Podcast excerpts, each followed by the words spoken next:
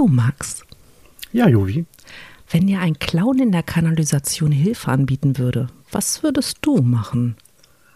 Äh, rennen oder die VR-Brille absetzen und Darkwing Duck gucken? 2, 1, Risiko.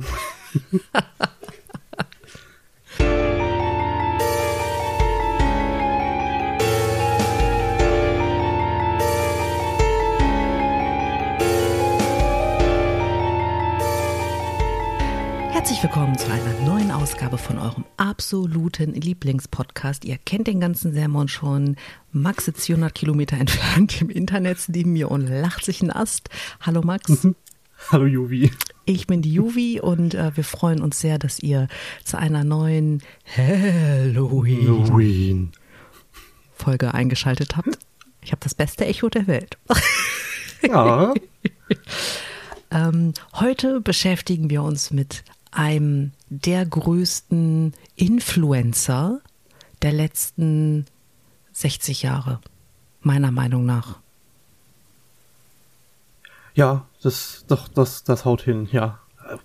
Genau. das, ja gut, zur Zeit Land bist noch nicht Influencer, aber ja, das, äh, Nee, also als seine Influence groß war, da gab es das Wort Influencer noch nicht, da hast du recht. Ach so, wo ich das gerade höre, kleiner Hinweis am Rande. Der Max hatte eine harte Partynacht, die Juvi kommt gerade aus dem Urlaub und hatte keine harte Partynacht, aber unsere Stimmen sind ein bisschen angeschlagen. kleines bisschen. Hoffentlich nimmt sie uns das nicht krumm. Nee, das, ach, unsere Hörerinnen, Hörer und nicht-binären Hörwesen sind super, die nehmen uns sowas nicht krumm. Hervorragend. Genau. Äh, Max, soll ich dir ein bisschen was zu Stephen King erzählen? Oh ja, bitte. Also, der Mann ist alt. Wirklich alt. Also, der ist äh, Baujahr 47, also alt, alt. Ähm, der kommt aus äh, Maine in den USA. Ähm, hat unter verschiedenen Pseudonymen geschrieben, bevor er sich getraut hat, seinen echten Namen zu nehmen. Wobei, mal ganz ehrlich, jemand, der Stephen King heißt, der braucht sich doch kein Pseudonym suchen, oder? Das ist schon ein ziemlich genialer Name. Ich Genau. meine, das ist sehr, sehr, sehr sprechend. Ja, er heißt Stephen Edwin King, um das mal, also klingt schon irgendwie cool für meine deutschen Ohren. Ähm, er ist tatsächlich aktuell der kommerziell erfolgreichste Autor der Gegenwart. Es gibt niemanden, der so viele Bücher wie er verkauft hat.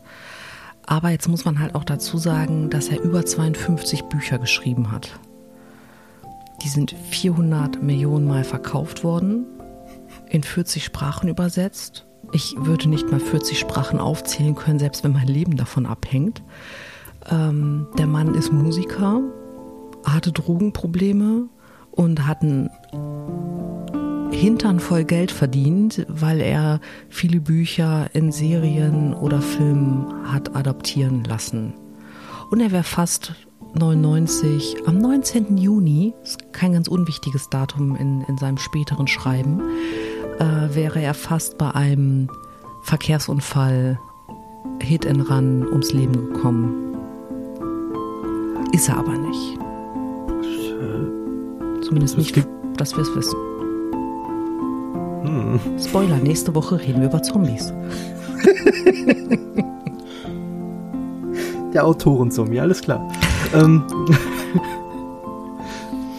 Genau, das war jetzt echt viel, das weiß ich selber, aber äh, ich glaube, das, was wichtig ist, ist, der schreibt seit 60 Jahren, hat über 50 Bücher, hunderte Kurzgeschichten, einige Novellen geschrieben, 400 Millionen Bücher verkauft. Ist super sympathisch, also schaut euch mal äh, YouTube-Videos von ihm an, wo er, ähm, er ist oft Gastdozent an Universitäten und äh, redet dann über, über das Schreiben und rät auch jedem davon abzuschreiben, weil das die Pest ist. Äh, es gibt das Gerücht, dass er jeden Tag zehn DIN A4 Seiten schreibt. Jeden Tag. Jeden. Ich weiß ja nicht, äh, also Max, keine Ahnung, ob du schreibst, aber bei mir sieht das so aus. Liebes Tagebuch, heute ist nicht viel passiert. Bis morgen. Das sind drei Zeilen. Wie schafft der Mann zehn Seiten? indem man das fünf, sechs Mal hintereinander schreibt und ein bisschen variiert. Nee, ich glaube nicht. Oh Gott, zehn Seiten. Das ist ja unfassbar. Das ist wirklich viel. Also ich meine, wenn man mal so, so, ich krieg so aus dem Umfeld mit, so, wenn die Leute an ihren ähm, Bachelorarbeiten oder so schreiben, das, das ist schon krass, wie die da irgendwie zwei, drei Seiten ordentlich hinkriegen am Tag. Aber zehn? Okay, ich oute mich jetzt Das- mal. Manchmal sitze ich in so Hipster-Cafés. Und das ist hier in Würzburg, gibt es einige davon als eine Studentenstadt und dann sitzen die Leute mit ihren kleinen Apple Air-Geräten oder wie MacBook Air. Du weißt, was ich meine, diese kleinen, kompakten kleinen Laptops Silbernen Dinger, ja, ja. die wirklich hübsch aussehen und haben dann eine leere Seite vor sich, nippen an ihrem Latte Macchiato mit Kürbissirup, schreiben drei Worte und dann passiert erst nach 20 Minuten nichts und ich fühle das so sehr. Also Ich kann hab, das so verstehen, ja. Ähm, und ich habe hab da echt Respekt vor, vor allem, weil die sich halt auch in die Öffentlichkeit setzen, um das zu tun. und dann stelle ich mir so Stephen King daneben vor, der wird wahrscheinlich, also in meiner Welt trinkt Stephen King schwarzen Kaffee. Ähm, und Ja, das passt in meiner Welt auch ganz gut dazu. ja, ich habe da, vielleicht ist das auch, weil ich, äh, er hat halt wirklich Drogenprobleme, Alkoholmissbrauch und alles. Und ich glaube, dass äh, äh, in Filmen habe ich gelernt, dass bei den anonymen Alkoholikern immer schwarzer Kaffee getrunken wird. Deswegen ist das so meine äh, Vorurteilsassoziation, die ich habe. Und ich stelle mir dann vor, wie er so lässig sich umguckt auf seinem alten Dell-Gerät äh, dann irgendwie anfängt zu tippen mit so einer richtig lauten Tastatur und innerhalb von 20 Minuten so zehn Seiten runterschreibt, sich zurücklehnt, seinen Kaffee austrinkt, das Ding zusammenklappt und denkt, fuck, ich habe vergessen zu speichern, das aber keinem erzählt, aber er hat ja zehn Seiten geschrieben. Ja. Genau. Ähm, ja, schön. Ja. So, und um mal die lustige Stimmung weiterzutragen, äh, lieber äh, Hörer, Hörerin, Hörwesen, äh, diese Folge wird nicht spoilerfrei sein. Wir werden Hardcore-Inhaltsangaben machen. Wir werden Dinge nicht durchdiskutieren. Ich meine, ihr kennt uns. Wenn wir den roten Faden behalten würden, dann hätten wir irgendwas falsch gemacht. Ähm, aber es wird, äh, wenn, wenn ihr Bücher von Stephen King noch nicht gelesen habt, über die wir reden, dann, naja, ist halt so, ne? Dann wisst ihr danach, was passiert. Ja. Wir werden auch keine äh, neuen Bücher ansprechen. Das haben wir uns fest vorgenommen. Also schon ansprechen, aber nicht über die Inhalte reden, weil er hat zum Beispiel im August seinen, seinen neuesten Roman rausgemacht, na, äh, rausgebracht namens Billy Summers, äh, wo es um einen Auftragskiller geht, der zwischen Fronten gerät, laut Klappendeckel. Hm. Max, wie heißt das wirklich? Es heißt doch nicht Klappendeckel. Hilf mir. Ich glaube, das heißt tatsächlich Klappentext. Klappentext, genau. so- Ja, ja, du hast recht, Klappentext. Oh, Klappendeckel, wie geil ist das denn? Oh. Ja, Ja, es ist halt zu, zu. trinke noch einen Schluck Kaffee, eine Prost. Prost. Genau, also nur, dass ihr da Bescheid wisst. Wenn wir hier ein Buch ansprechen und in die Inhalte gehen, dann nehmen wir keine Rücksicht auf eventuelle Gefühle. Genau. Ähm, äh, Max, was kennst du eigentlich von Stephen King? Weil ich weiß, von uns beiden bin ich der Mensch, der wahrscheinlich von den 50 Büchern 40 gelesen hat. Also kennen kenne ich bestimmt, äh, kennen kennen. Ähm, Mhm, mir, mir sind mehr bekannt, als, als mir wahrscheinlich bewusst ist. Mhm. Ähm, aber so richtig drin, also drin ist jetzt auch viel zu viel gesagt, aber die ich tatsächlich bewusst wahrgenommen habe, sind gar nicht so viele Sachen. Also bei mir ist das ähm, die dunkle Turmreihe, die Mhm. ich interessanterweise ähm, großteils von dir bekommen habe. Ja, stimmt. Da habe ich mir die neue Edition geholt, weil Stephen King hat nach seinem Unfall die Turmreihe nochmal umgeschrieben und hat die Zahl 19 verbaut. Und ähm, weil Bücher sind Freunde und ich würde niemals, also das stimmt nicht. Ne? Ich habe auch schon Bücher weggeschmissen, aber äh, wenn der geneigte Hörer auf unseren Instagram-Account guckt, das ist at nerdflakes, dann seht ihr ein Foto von einem meiner liebsten Bücher von Stephen King, das ich, ich glaube, seit ich 13 bin, habe. Und das sieht man diesem Buch auch an. ich äh, werde es abfotografieren und Also ja, aber deswegen hast du die Bücher bekommen, damit äh, genau. sie in gute Hände gehen. Und ähm, also da, das ist so das, was ich aktiv gelesen habe. Mhm. Äh, Dunkle Turm, zumindest den ersten Band. Ich bin bei den anderen noch dran. Mhm. Ähm, dann habe ich noch ganz schön was vor mir, um genau zu sein. Mhm. Ähm, aber äh, auf jeden Fall, das ist das, was ich aktiv gelesen habe und gesehen, also die ganzen Adaptionen, wie du vorhin schon erwähnt hattest, ähm, habe ich äh, The Green Mile, mhm. so wie, glaube ich, Großteil und wusste, äh, wie der Großteil der Leute und wusste nicht, dass das eine King-Adaption ist. Ja. Und äh, die Verurteilten, wo ich das auch lange nicht wusste, aber relativ zügig herausgefunden habe, dass das eine, äh, ich glaube, auf einer Novelle basiert. Äh, und zwar äh, Pin-Up heißt die. Mhm. Und ähm, da, von dem Film war ich echt fasziniert. Das ist einer, wo ich noch Fernsehen geguckt habe und hängen geblieben bin und den von Anfang bis Ende durchgeguckt habe und geguckt habe, wie ich ihn hinterher nochmal äh, noch mal irgendwie schauen kann, weil Krass. mir noch fünf Minuten fehlten. Also ich war extrem beeindruckt von dem Film. Mhm. Ähm, ich schmeiß dich in die Inhaltsangabe. Schubs. Aber klar. Go for it. also in Die Verurteilten ähm, geht um ja, einen Bankmanager, Andy Dufresne heißt der Mann, der anhand eines ja, Indizienprozesses ähm, des Mordes an seiner Frau und ihrem Liebhaber zu zweimal lebenslänglich verurteilt wurde. Ganz kurz, das scheint bei Stephen King Trauma zu sein. Es sterben ständig Frauen und ihre Liebhaber. okay, Entschuldigung, Entschuldigung, Entschuldigung. Mach weiter. Ich wollte jetzt nicht seine Frau irgendwie, ich, ich äh, glaube tatsächlich, dass das eher ein beliebtes Motiv in der Literatur ist und ein sehr einfaches Motiv von Emotionen aufzubauen, weil das findet ja irgendwie auch ja. keiner gut. Aber entschuldige, mach weiter. Kein Problem. Ja, kein Problem. Es ist halt ein relativ simples Motiv, aber mhm. es ändert nichts daran, dass die Geschichte trotzdem gut ist. Ähm, ja, und dieser Bankmanager passt halt äh, nicht so ganz in dieses Gefängnisumfeld. Man sollte vielleicht erwähnen, dass es ungefähr in den 50er Jahren spielt. Mhm. Ähm, und da in den USA die Gefängnisse noch, also die sind auch heute noch nicht besonders toll, aber die waren damals noch richtig, richtig übel. Und ähm, ja, passt halt in dieses Gefängnisumfeld halt nicht rein.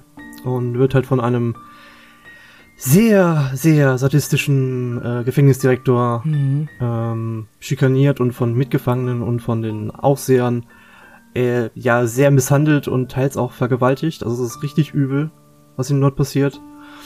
Und äh, ja, er passt dadurch halt einfach so gar nicht in, in dieses Konzept rein, zumal er unschuldig ist.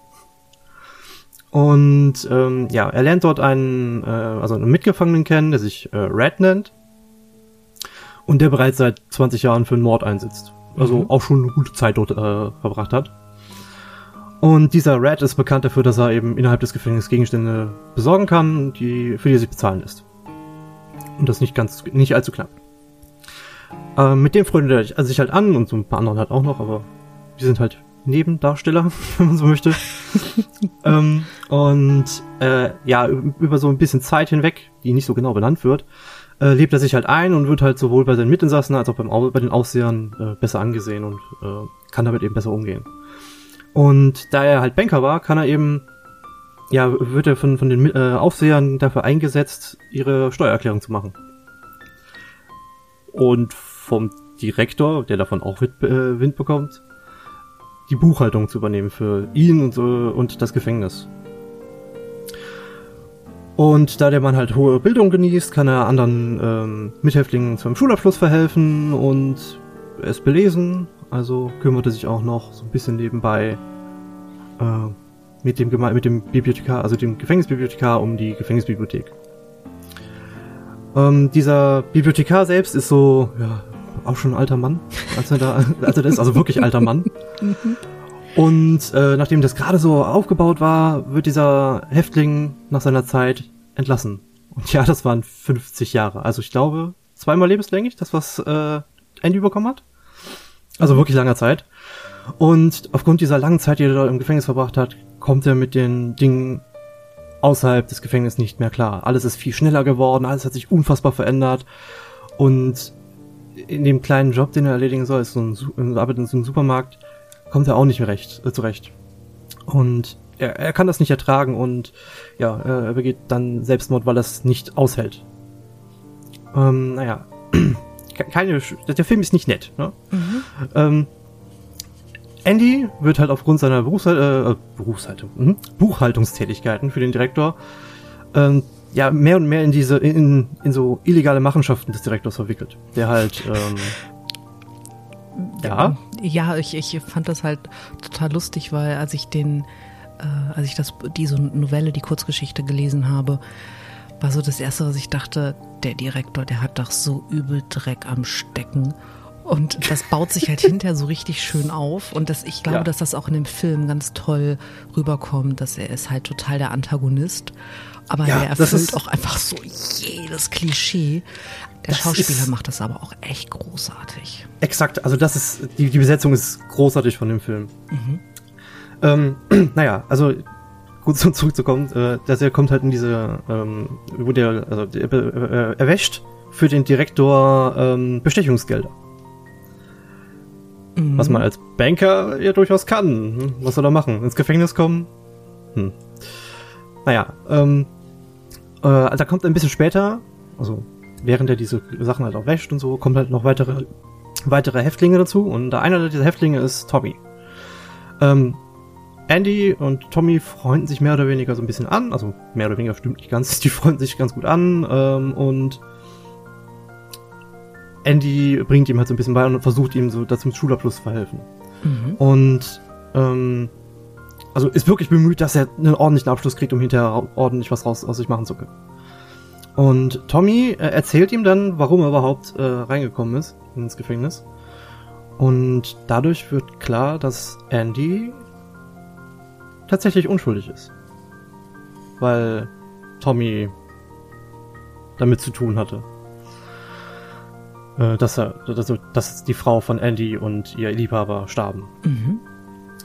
Ähm, aufgrund dieser neuen Erkenntnisse will man will Andy natürlich dafür sorgen, dass er aussagt und äh, also dass Tommy aussagt und frei, äh, dass, dass dann Andy freigelassen wird aufgrund der neuen äh, Erkenntnisse. Da wir ja schon gehört haben, dass dieser wunderbare Direktor ein ziemliches Monster ist, ähm, sorgt er dafür, dass Tommy für einen Ausbruch schuldig gemacht wird und dabei wurde er natürlich erschossen. Klar. Mhm. Um ihn möglichst schnell loszuwerden. Und natürlich seine eigenen Machenschaften weiterhin unter Deckmantel des, äh, ja, hinter den Mauern des Gefängnisses zu halten. Andy wird einfach dann aufgrund eines vorgeschobenen Grundes zwei Monate in eine Isolierzelle äh, gesteckt. Cool. Ganz toll. Äh, nach dieser Zeit in, diesem, in dieser Zelle ja, macht, geht halt weiter, geht sein Gefängnisalltag halt weiter, er wäscht weiterhin Gelder, kümmert sich um die Bibliothek, hilft Leuten beim Abschluss etc. Und dann ist er einfach weg. Also eines Tages taucht er einfach nicht auf, der ist weg.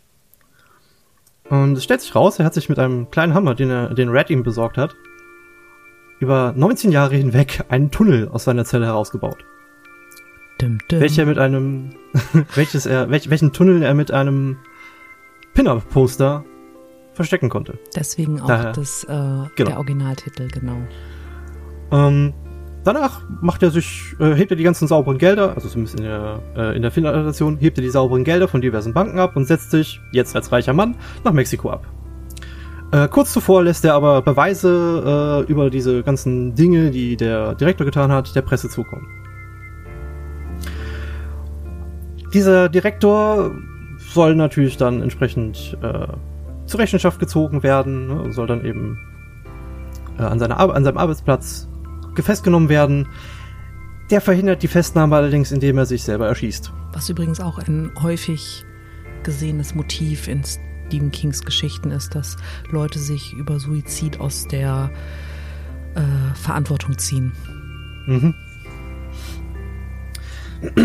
Ja, ähm, dann ist natürlich keiner mehr. Ist der. Ist Andy weg. Äh, da haben wir aber noch Red, äh, seinen guten Freund. Mhm. Und der hat halt auch schon, als er reingekommen ist, 20 Jahre abgesessen, ist also dann zu dem Zeitpunkt fast 40 Jahre im Gefängnis und wird dann auf Bewährung freigelassen. Also äh, er hält dann auch eine Stelle im Supermarkt, so wie der Bibliothekar zuvor. Und er wohnt zufälligerweise auch zeitweilig in der gleichen Wohnung, wo der Bibliothekar gewohnt hat. Und auch Red kommt erstmal mit dem ganzen Trubel und den ganzen Veränderungen einfach nicht klar. Und der Struktur, die er im Gefängnis hatte, die fällt halt alles weg. Und er muss sich komplett neu einleben. Und auch er denkt darüber nach, wie komme ich wieder zurück ins Gefängnis oder wie komme ich aus der Situation hier raus. Mhm. Das heißt, ja, gehe ich eine Straftat, komme wieder ins Gefängnis oder ja, erschieße ich mich und bin dann auch raus. Ich ähm, noch ganz kurz, weil ich finde, das ist echt wichtig. Ähm, Red wird von Morgan Freeman gespielt, nur dass man ja. sich die Qualität des Charakterspiels vorstellen kann in dieser Situation. Ja, es ist wirklich, wirklich gut. Er sagt zum Beispiel in dieser Szene, wo er in, diesem, in dieser Wohnung sitzt, nicht viel. Gar mhm. nichts. Genau, und trotzdem weißt du genau, was in ihm vorgeht. Das ist irre. Das, das ist unfassbar gut. Und naja, sitzt halt äh, denkt dann darüber nach und stellt dann fest, warte, ich habe vor Jahren meinem guten Freund ein Versprechen gegeben. Also seinem guten Freund Andy. Wenn er rauskommt, also wenn, wenn Red rauskommt, äh, soll er in Buxton unter einem Baum einen äh, schwarzen Lavastein äh, finden. Also der beschreibt den Baum ziemlich genau und und Red denkt sich, komm, ich gehe dem Versprechen nach, mehr als das versuchen kann ich nicht. Ne? Kann, kann ja nicht schlimmer werden. Und er findet exakt diesen Baum und exakt diesen Lavastein. Und einen Brief. Und diesen Brief folgt er. Denn er weist darauf hin, wo Andy gerade ist und dass Andy einen Wunsch hat. Und dass äh, Red ihm doch dabei helfen soll, wie man das löst. Weil er braucht dafür noch Hilfe. Und Red packt seine Sachen und macht sich auf den Weg nach Mexiko und trifft Andy. Das ist so das Roundup. Sehr schön. Ja, also ähm, das ist echt ein Film, den, den sollte man sich angucken. Auch die Geschichte ja. lohnt sich echt zu lesen, aber das ist eine der wenigen Fälle, wo ich finde, dass der Film wesentlich mehr gemacht hat als die Novelle. Das, das weiß ich jetzt so nicht, aber ich habe die Novelle ja nicht gelesen. Mhm. Ähm, aber das mag vielleicht auch an den Schauspielern liegen. Ja. Ist, der ist ja großartig besetzt. Ja, richtig. Definitiv. Wie, wie, wie weit bist du ähm, beim, beim Dunklen Turm jetzt mit, mit den Büchern? Hast, also das erste hast du durch, ne? Das heißt, du müsstest jetzt im zweiten sein. Ja, aber dann noch ziemlich am Anfang, um ehrlich zu sein. Mhm. Also, äh, ich habe noch nicht so viel gelesen davon. Ja, ist ja nicht schlimm. Können wir vielleicht uns mal die Möglichkeit geben, eine ganz eigene Folge dazu zu machen, wenn ich ein bisschen vielleicht damit weiter bin oder durch? Hm, na gut. Yay. Das, ja. wird, das wird aber. Hei, hei, hei, das könnte ein Dreiteiler werden. Es ist immer noch weniger als die Bücher für den dunklen Turm. Das stimmt. Acht gibt es an der Zahl. Plus verwobene Sachen in allen Werken von King. Eigene Folge klingt voll gut. Oh ja, bitte. Mhm, also sag einfach Bescheid, wenn du, wenn du durch bist und dann können wir uns bei einem Alles Kaffee klar. hinsetzen und können über deine Gefühle reden. Vor allem über das Ende. Jetzt muss ich schneller lesen, alles klar. Mhm. Okay. Also ich habe komplett fassungslos am Ende da gesessen. Ich will dich nicht spoilern, weil das wäre jetzt wirklich fies, aber ich habe, ich war so fassungslos. Und zwar nicht, weil ich mich äh, irgendwie schlecht abgeholt gefühlt habe oder weil ich dachte, dass das Ende scheiße ist, sondern weil ich einfach das Ende nicht habe kommen sehen. Nada. Viel oh. Spaß. Okay. Du hast das nicht kommen sehen? Okay, gut. Mhm. Gut, cool, cool, cool, cool. Mhm. ah, genau. Ah. Ich meine, du hast das nicht kommen sehen. Und das ist ja so ein Punkt, der, der bei, bei King aus meiner Sicht, was ich bisher so mitgekriegt habe, relativ üblich ist, dass man mhm. die Sachen nicht kommen sehen hat. Ähm, was, was ist denn gerade für dich, ähm, oder naja, was ist halt für dich äh, das, das was dich an diesen, ja, an den Sachen von King ähm, so richtig reizt? Was, was, was, was magst du da am liebsten von ihm? Äh, meinst du jetzt an Büchern oder an, an Erzähltechnik oder? Äh, ich würde eher an Büchern sagen. Mhm. Büchern oder eben Werken. Puh, äh A few moments later. Ähm, ich hatte ja vorhin schon mal von diesem Foto, was ich machen, also was wir veröffentlichen, von diesem wirklich zerfledderten Buch geschrieben. Das ist das Buch Das Bild.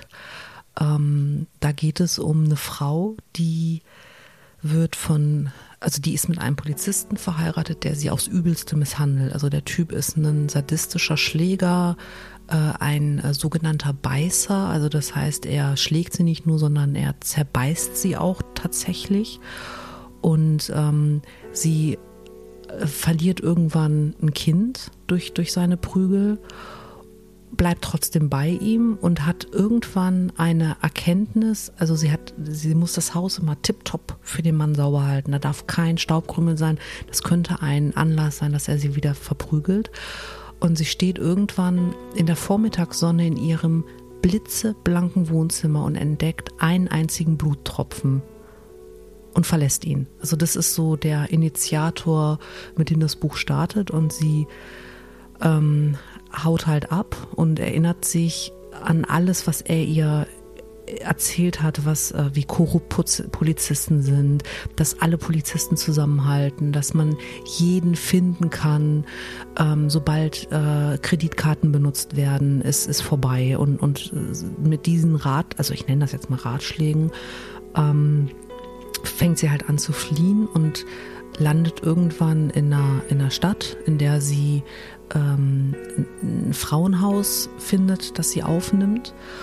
Und über dieses Frauenhaus ähm, bekommt sie also, ich sag jetzt mal, ein Leben zurück. Ne? Sie freundet sich mit den mhm. Frauen an, sie bekommt halt auch gespiegelt, wie wenig in Ordnung das gewesen ist, wie also die, die beiden sind sehr jung zusammengekommen, haben sehr jung geheiratet. Sie hatte nie andere Erfahrungen, was Männer angeht und hat halt zu einem großen Teil in ihrem Selbst gedacht, dass das halt okay ist und dass sie auch gar nicht mehr wert ist.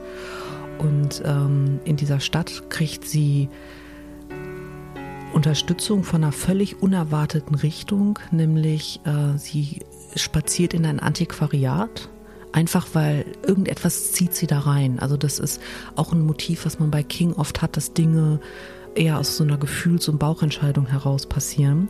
Und sie findet dort ein Bild, und zwar von einer griechisch-römischen Frau, also so Tunika, ähm, lange geflochtene Haare. Man sieht die Frau nur von hinten, die auf so einem ähm, über eine Landschaft schaut. Die steht auf so einem Grashügel und schaut, schaut halt auf eine Landschaft. Und die, dieses Bild spricht sie komplett an. Das ist kein schönes Bild. Also sie sagt auch, dass das Bild irgendwas Merkwürdiges hat, irgendetwas nicht Stimmiges.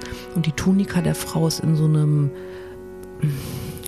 Purple-Ton, also ähm, und diese Farbe heißt Rose Madder, also die hat halt tatsächlich einen Namen und das erzählt ihr der äh, Besitzer des Antikladens und ähm, sie kauft halt dieses Bild und er fragt halt so, echt jetzt? Und sie erklärt ihm dann so, ja, das äh, wird das erste sein, was ich in meine neue Wohnung hänge und ist halt irgendwie komplett angetan von dem Bild. Und der Typ ist komplett angetan von der Frau und traut sich dann halt, sie zu fragen, ob sie nicht mal essen gehen wollen. Und sie sagt halt, nee, weil sie halt diese wirklich schlechten Erfahrungen gemacht hat und will sich da halt nicht drauf einlassen. Dieses Gespräch wiederum bekommt der ähm, Vater von dem an ihr interessierten Typen mit, der ihr dann aufgrund ihrer Stimme eine Rolle als, oder was heißt Rolle, einen Job als ähm, äh, Sprecherin besorgt, also Hörbücher einlesen. Und so lebt sie halt so ein bisschen vor sich hin, ähm, hat eine kleine Wohnung, wo dieses Bild hängt, fühlt sich auch total stark connected zu diesem Bild, hat auch völlig verrückte Träume, findet manchmal Blätter unterhalb dieses Bilds, die irgendwie gar nicht da sein dürften. Und ähm, das ist halt so ihr Teil der Geschichte. Und dann gibt es noch den Teil von Norman, das ist ihr Mann, der sich halt auf die Suche macht und der einen unfassbaren Instinkt fürs das Finden ihrer Spur hat, wie so ein Raubtier im wahrsten Sinne. Und er kommt halt auch irgendwann in dieser Stadt an, ähm, während so ein großer Karnevalsmarkt ist und auf dem sie auch ist, das weiß er auch. Also es passieren ganz viele verwobene Dinge drin. Aber der wichtige Punkt ist, dass er eine, eine Macht in sich spürt, die nicht seine eigene ist. Und er kauft sich, äh, damit er nicht erkannt wird, einen Minotauren Plastik Gummimaskenkopf. Weißt du, was ich meine? Diese Dinger, die man so überzieht, die es auch jetzt zu Halloween ganz oft gibt. Ähm, und ja. stellt dann fest, er kann diese Maske nicht mehr absetzen. Und äh, es entwickeln sich dann halt ganz viele verschiedene Stränge, wo er immer näher kommt. Und irgendwann überfällt er sie in seiner in ihrer Wohnung. Und das große Finale ist dann, dass ähm, sie in das Bild flüchtet. Und in diesem Bild halt diese, diese Frau findet, also die auch mit ihr redet. Und ähm, das ist alles, also das driftet dann wie viele King-Sachen komplett in den ähm, Fantasy-Teil ab und sie muss dann für diese Frau durch das äh, Labyrinth des Minotauren. Und Norman ist dann der Minotaure, der sie halt jagt. Zum Schluss gewinnt sie, sie äh, kriegt eine ein paar Früchte vom Baum der Erkenntnis, also ein paar Kerne, um genauer zu sein, was, was ich eine sehr schöne Metapher finde, die sie halt ähm, der Frau im Bild, die sich auch Rose Medder nennt, zurückbringt. Und sie darf drei Kerne behalten und äh, stellt dann halt fest, also diese Frau ist wahnsinnig, scheinbar eine Göttin oder irgendetwas anderes und Stephen King hat es mit Spinnen. ähm, Mhm. Und sie wird dann irgendwie spinnig. Ich will nicht sagen, sie verwandelt sich in eine Spinne, weil das ist nicht das, was passiert, aber sie, er beschreibt viele Dinge, die sofort Spinnenassoziationen haben. Und Rosmeda kann halt äh, sich so noch so lange beherrschen, dass die Protagonistin aus dem Bild abhauen kann. Und danach ist Norman weg. Sie lernt dann halt mhm. über Polizisten, also er ist ja in das Bild gefolgt, er schafft es halt nicht raus. Und äh, Rosmedda, die Frau aus dem Bild, hat sich wohl um Norman gekümmert. Das war halt ein Teil der Abmachung. Dafür pflanzt die Protagonistin einen Baum aus diesen Samen der Erkenntnis, der wächst und gedeiht und je mehr dieser Baum wächst und gedeiht, desto mehr äh, wächst und gedeiht auch ihr Leben. Also sie erfährt dann von nicht korrupten Polizisten, dass ihr Mann ohnehin oder ihr Ex-Mann ohnehin ähm, unter Korruptionsverdacht stand, von der internen Revision überwacht wurde, ähm, dass der einen ganzen Rattenschwanz an korrupten Leuten hinter sich hergezogen hat und dass allen klar ist, dass er auf der Suche nach ihr echt so eine Mordspur der Verwüstung und des Zerbeißens von Menschen, das ist echt eklig, ähm, durch das Land gezogen hat. Und sie hat dann halt hinterher ein echt schönes Leben. Also es ist wirklich ein, eines der wenigen Bücher, die, die ein echtes Happy End haben. Und es ist sehr dick. Also das Buch hat, glaube ich, 800 oder 900 Seiten. Und was mir an dem sehr gefallen hat, waren die unterschiedlichen Erzählstränge. Also es gibt halt einmal ihre Geschichte, es gibt einmal Normans Geschichte, es gibt einmal die Geschichte von Rose Madder, der Frau im Bild, ähm, die auch komplett entfaltet wird. Also es sind hinterher nicht viele Fragen offen, hm. was auch sehr selten für King ist. Und ich mochte halt den Twist am Ende, dass die hilfreiche, ich nenne das jetzt mal griechisch-römische Göttin, ähm, komplett verrückt ist und eigentlich irgendwie so ein mordendes Monster, das sich nur mal kurz als Mensch getarnt hat. Wobei das tut der Figur wahrscheinlich auch Unrecht. Genau, das war das Buch, was ich glaube ich am meisten von ihm gelesen habe. Denke ich. Und Von dem, was du beschreibst, klingt das gut danach, dass das auch gut passt. Also oh es ist, also ich, ich möchte halt, es hat halt so viel an Kleinigkeiten drin, dass es ganz schwierig ist, ähm, weil es hat verschiedene rote Fäden, die sich am Ende so zusammenzwirbeln und ein großes Finale bilden. Und das mag ich halt an, an King, dass er seine Charaktere ähm, ich sag jetzt mal, in Ruhe wachsen lässt. Das hat er auch nicht in jedem Buch, aber da hat er die Entwicklung halt meiner Meinung nach ganz gut gemacht. Und ein anderes Buch, ähm, wo, wo auch die Charakterentwicklung extrem im Vordergrund steht. Das ist äh, The Stand, das letzte mhm. Gefecht. Aber das wäre, glaube ich, auch was, wo wir tatsächlich auch eine eigene Folge drüber machen müssten, weil dieses Ding hat 1200 Seiten und jeder Versuch einer kurzen Inhaltsangabe wird dem nicht mal im Ansatz gerecht. Boah. Also, das wäre, da, da würde ich äh, wirklich, äh, ich schicke dir die Hörbücher, okay? Oh ja, bitte. Das, ja, ja, bitte. Ähm, genau, das, das wäre tatsächlich eine Folge wert. Also ähnlich wie der dunkle Turm, wobei der dunkle Turm und äh, The Stand haben eine Menge miteinander zu tun. Das, das muss man halt auch wissen. Ähm, mhm. Deswegen würde ich erst den dunklen Turm machen wollen und dann The Stand, weil ein Charakter aus dem dunklen Turm auch bei The Stand der, der Antagonist ist. und das fand ich halt schon ganz spannend so zu sehen. Genau. Bin ich noch neugieriger. Mhm. Ist gut. Und äh, Oldtime Classic gerade zu Halloween. Und ähm, wir wissen alle, ich habe Angst vor Clowns.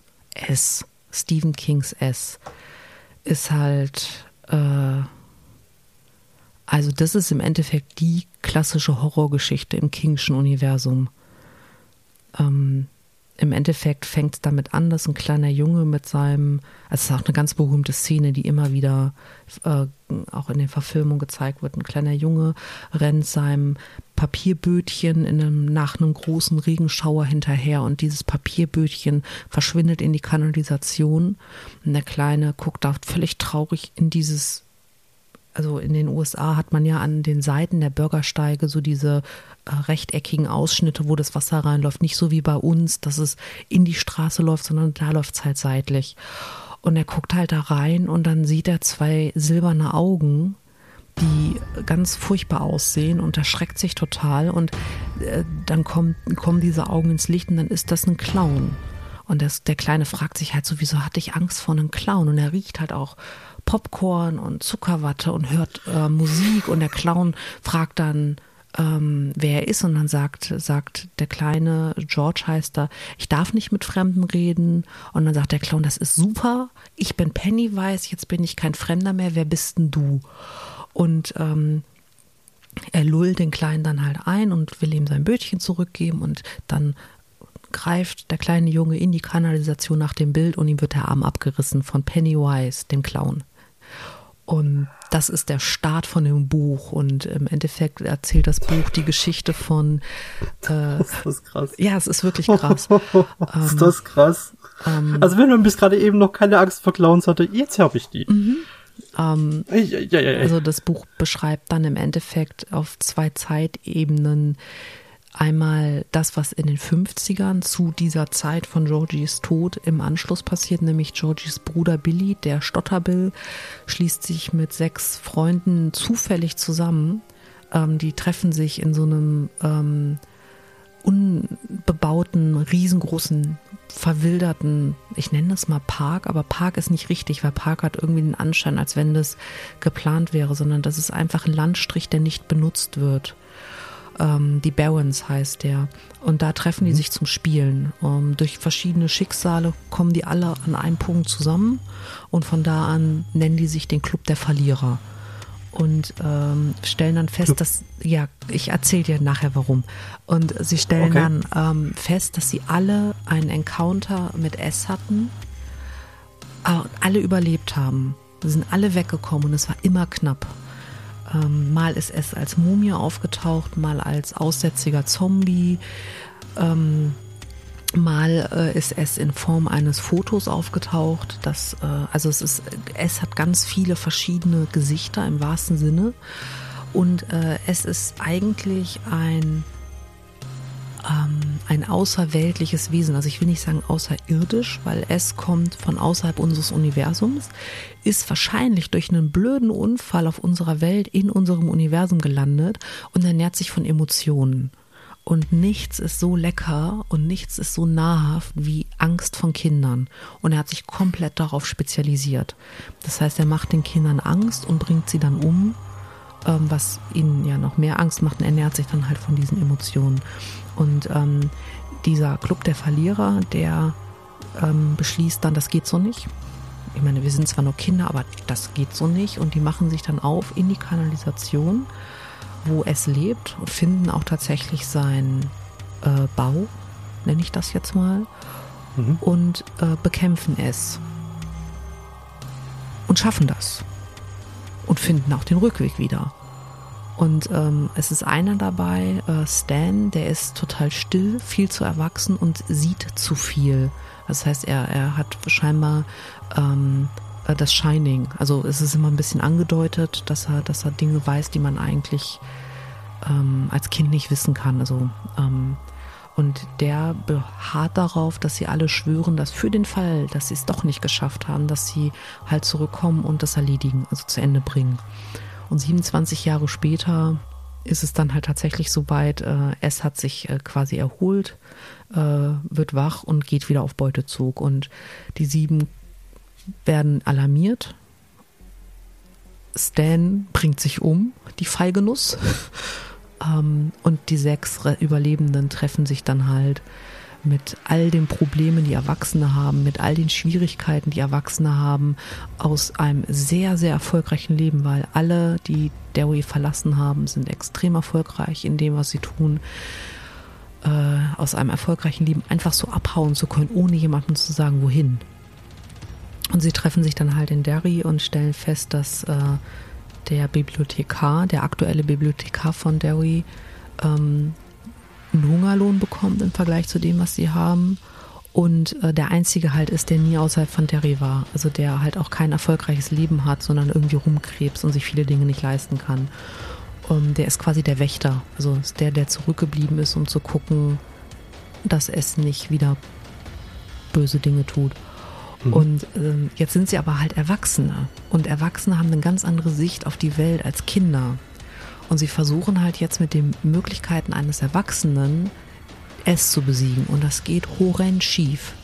Es kriegt die fast. Also das ist echt arschknapp, bis die dann merken, naja, vielleicht sollten wir einfach diesen Glauben, den Kinder haben, wieder zurückbekommen und entwickeln. Und sie kriegen dann von einem außerweltlichen Gegenspieler von S bekommen sie äh, keine Hilfe.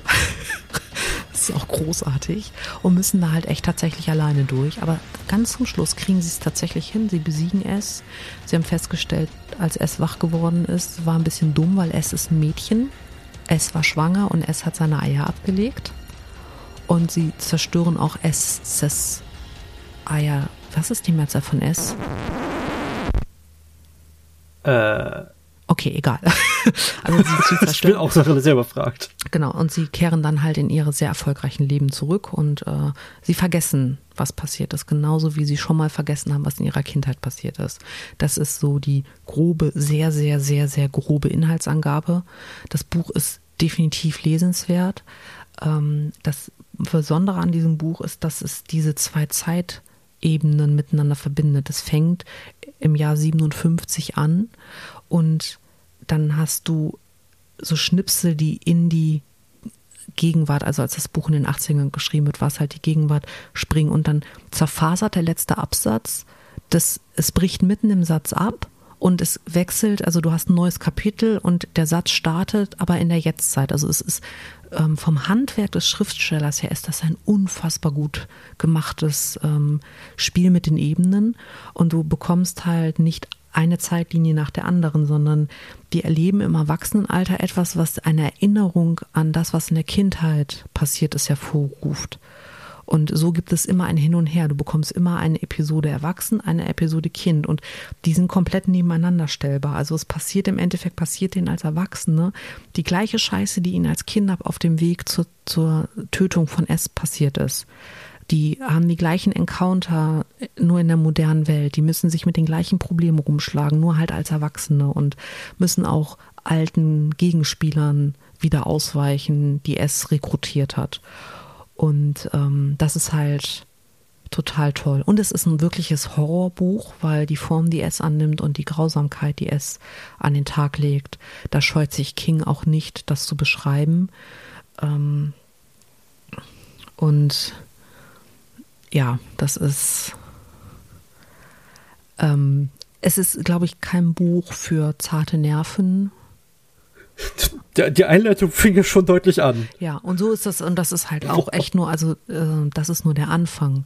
Ne? Also am Ende stellen die, ähm, die Kinder stellen irgendwann an einem Punkt fest, dass Derry ist eine sehr erfolgreiche Stadt. Es ist eine reiche Stadt, den Leuten geht's gut. Und zwar ist das der Einfluss von S, der ähm, quasi seinen Tribut fordert, indem die Erwachsenen nicht hingucken, was es mit den Kindern macht. Und manchmal instrumentalisiert es auch Erwachsene, um Kinder in seine Arme zu treiben. Und das sind die Teile in dem Buch, die wirklich hart sind, weil ich finde, ähm, Gewalt an sich ist schon ein schwieriges Thema, aber Gewalt von mhm. Erwachsenen gegenüber auch ihren eigenen Schutzbefohlenen. Und King beschreibt es halt ich glaube, dass da auch ein paar eigene Erfahrungen seiner Kindheit mit reinspielen, also gerade was Gewalt von, vom Elternhaus angeht. Habe ich mal gelesen. Ich weiß allerdings nicht, ob das wirklich äh, stimmt. Ne? Also, das ist jetzt keine von, von King in einem Interview gesagte Sache. Ähm, aber das war halt schon harter Tobak. Und die nennen mhm. sich übrigens den Club der Verlierer, weil sie alle ähm, komplette Außenseiter sind. Sie haben äh, alle nicht so wirklich Freunde, sie sind eigentlich nicht so wirklich beliebt, sie haben alle irgendwas, eine dicke Brille, ähm, kommen aus dem Armenviertel, sind schwarz, was in den 50ern ja auch richtig übel ist. Ähm, Stimmt. Ne, stottern, sind ein Jude, also auch das ist in den 50ern in den USA schon ein Problem gewesen. Und mhm. ähm, deswegen nennen sie sich halt den Club der Verlierer, weil sie alle mit ihren eigentlich, ich nenne das jetzt mal gescheiterten Kinderexistenzen, äh, zu mhm. sich zusammenfinden und äh, eine wirklich, also Bombenfreundschaft entwickeln. Also da, da passt nichts zwischen und das ist auch wirklich von King schön beschrieben.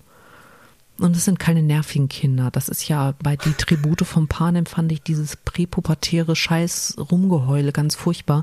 Das hast du da halt nicht. Du folgst Kindern, die gezwungen werden, innerhalb von wenigen Buchseiten erwachsen zu werden, weil eine Zombie-Mumie vor ihnen steht und versucht, sie zu fressen.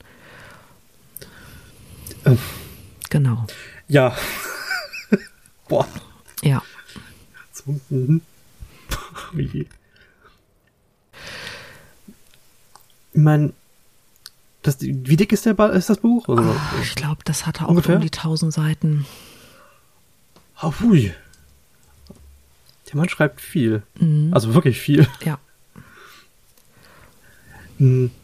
Ich meine, ähm, inwiefern äh, setzt, setzt sich King denn mit, mit, den, mit den einzelnen Kindern auseinander, außer dass er halt jetzt festlegt, dass die eben entsprechend die einzelnen Probleme haben? Ähm, Schon sehr. Also jedes Kind bekommt einen eigenen Raum, eine eigene Entwicklung und auch eine eigene Hintergrundgeschichte. Also das äh, auch hinterher als Erwachsener bekommt jeder ein komplett eigenes Leben und auch äh, eigene Eigenschaften. Also das, die sind schon gut skizziert. Das Buch hat eine gewisse Dicke, nicht nur wegen den Dingen, die passieren, sondern auch wegen der Zeit, die sich King nimmt, dass man die Kinder wirklich gerne hat. Das macht es ja umso mitpreisender. Oh ja, oh Gott. Genau. oh je. Ähm, in welchem Alter oder wann hast du das gelesen? Sagen wir mal so. Ich meine, das ist ja jetzt ich glaub, nicht ich von gestern. also, ui, also sehr nah dran zu dem Zeitpunkt. Ui. Aha. ja. Ui. Das, ich hasse ist, Clowns. Ähm, ich hasse Clowns abgrundtief. Meistens, wenn sie im Abgrund stehen. Äh, was? Ja, das. Ähm. ich meine, du hast, du hast Clowns. Okay, das, das, das, das verstehe ich aber ich meine, du hast eben beschrieben, dass das Pennywise, also dieser, der dieses Monst äh, Monstrum S, ähm, quasi verschiedenste Formen annimmt. Und es hat immer das, eine äh, Clown-Referenz. Okay. Also alles, was er macht, hat irgendwo die Pompons von ihm, die Haare, das Gesicht geschminkt. Also er hat, ich glaube, dass der Clown tatsächlich seine Lieblingsfigur ist. Er taucht auch in diesem Buch, in, die finden irgendwann alte Holzschnitte, die ewig zurückgehen. Und er taucht da immer als Clown auf. Also ähm, das scheint so sein Ding zu sein, sein, sein Signature, weißt du? Und ähm, mhm. genau. Ich meine, was wär's, was, was wär's denn bei, bei dir gewesen, soweit ich das verstanden habe? Hat das ja, nimmt das ja. Hm. Und es wird am Ende auch eine Spinne, also es war ein Volltreffer. bei mir, also muss ich ganz ehrlich sagen, also ich glaube, bei, bei mir wäre es nichts geworden. Es wäre einfach verschwunden mit einem Clownspuff oder so. Oder so. Also so ein Geräusch von der Hufe. Weil, naja, mir macht eher das Nichts, das die Nicht-Existenz Sorge und Angst. Ich, ich glaube dann, so. dass, äh, dass es dann noch was anderes gefunden hätte, weil nichts macht halt, also es ist halt schlecht darstellbar. Ähm, aber ja, dass das nichts, also das, das nichts einem Angst macht, kann ich total nachempfinden. Das wäre vielleicht auch tatsächlich mal eine Folge, dass wir über äh, die Philosophie von Angst reden. Also es gibt ja verschiedenste Ängste ähm, und was dahinter stehen könnte. Wir sind ja keine Psychologen, aber das ist bestimmt auch mal spannend. Oh ja, also ja. nicht falsch verstehen, ne? ich, ich habe nicht keine Angst, sondern wirklich, ich fürchte mhm. Lehre das nichts. Das ist ja, äh, ich, ich suspekt. glaube, ich verstehe, was du meinst. Mal, Max, hast du mal auf, ein, auf, auf die Uhr geguckt? Äh, jetzt die. Oh. Also Ui. ich glaube, ich glaube, dass äh, wir hier den, wie nennt man das, den Sack zumachen können. Ja. Also das waren jetzt zwar nur zwei Bücher, über die wir ausführlich gesprochen haben, beziehungsweise ein Film, ein Buch, aber ich, vielleicht, vielleicht ist rübergekommen, dass äh, Stephen King sich wirklich lohnt, sehr abwechslungsreich ist und ähm, vielleicht machen wir noch mal einen Teil zwei, wo wir tatsächlich über sein Leben und seine Bücher reden. Sehr, sehr gern. Der Mann ist faszinierend. Zumindest das, was er so von sich gegeben hat, Mhm. bisher, was ich so gehört habe. Und was ich so mitbekommen habe. Ähm, aus meiner Sicht, ja, gerne, gerne, cool. gerne. Dann, dann lass uns das einfach tun. Dann, Und Ähm, würde ich sagen, pass auf, dass dich kein Zombie beißt und äh, du weißt, nächster Podcast geht's um Zombie, also hier nicht zur Vorbereitung rausrennen und von dem nächsten Besten beißen lassen, ne? Das wollen wir nicht. Aber, es, aber das ist meine Recherchearbeit. Nein, Max, nein. Aber wenn du, wenn du Recherchearbeit machen möchtest, ähm, überred doch mal unsere Hörer, ob sie uns vielleicht ihre Lieblingszombie-Art schicken, ihren Lieblingszombie. Stimmt. das ist eine sehr gute Idee. Ähm, klar, wenn ihr uns sagen wollt, was euer Lieblingszombie ist oder, äh, ja, sagen wir mal, Untotenart? Nein, Zombie, Zombie haut besser hin. Ähm, Untotenart könnt ihr uns das gerne bei äh, Twitter, at Twitter, äh, nicht at Twitter, at Nerdflakes, äh, at Twitter wird, die werden sich ein bisschen komisch gucken, wenn, wenn ihr denen das schreibt, ähm, sondern at Nerdflakes, könnt, da könnt ihr uns das zukommen lassen. Oder sogar bei YouTube, äh, in den Kommentaren, äh, bei den Nerdflakes. Genau. Könnt ihr uns nämlich auch finden. Ihr dürft uns auch eine E-Mail schreiben, podcast.nerdflakes.gmail.com und ähm, natürlich auch, egal wo ihr uns hört, ob bei Apple, ob direkt bei Podigy, hinterlasst uns einen Kommentar, wir freuen uns da sehr drüber. Oh ja. Ähm, aber ich glaube tatsächlich, unsere Lieblingsaustauschform ist im Moment Twitter. Mhm. Äh, auch über Instagram at Nerdflex dürft ihr uns natürlich gerne ähm, äh, schreiben. Wir haben übrigens einen ganz tollen Hinweis bekommen, den muss ich noch eben loswerden, Max, es tut mir leid. Ähm, am 31.12., äh, am 31.10., also an Halloween, äh, gibt es neue Folgen von X-Factor, das Unfassbare. Extra für Deutschland produziert. Und ein Teil des Castes ist Erik Range, aka Gronk. Das habe ich gefeiert. Ich meine, ich fangirle ein bisschen. Der, der Mensch begleitet mich seit äh, zehn Jahren in meinem Nerdtum. Ähm, aber Nicht nur dich. das war, also ich äh, den Hinweis, nochmal vielen Dank äh, an der Stelle. Das war, ich, ich bin fast ausgeflippt. Ich finde gerade nicht richtig Worte dafür, deshalb, ähm, Mhm. Genau. oh, wie geil. Ja, Das ist gut. das ist super. Also Halloween, ihr müsst, ihr müsst einschalten. Geil. Es läuft Ja, wohl äh, den ganzen Tag auf RTL 2 so ein X-Factor-Special, aber abends um 20.15 Uhr die neuen Folgen. Yay. Geil. Mhm. Wie gut. Da freue ich mich drauf. Äh, Das ist, äh, ja, das ist, eine, das ist auch gleichzeitig eine Empfehlung. Macht das, das lohnt sich. Genau, das ist unsere Empfehlung. Ja, dann, ähm, Max, ich wünsche dir noch einen ganz, ganz tollen Tag. Kurier deine Stimme ein bisschen aus. Ich gebe mir Mühe, ja. Mhm. ich schnapp mir gleich einen Tee. Sehr gut. Ja, und dann äh, an unsere Hörer, Hörerinnen, Hörwesen, euch auch noch eine wunderschöne Woche. Wir hören uns nächsten Montag wieder zum Thema Zombiearten.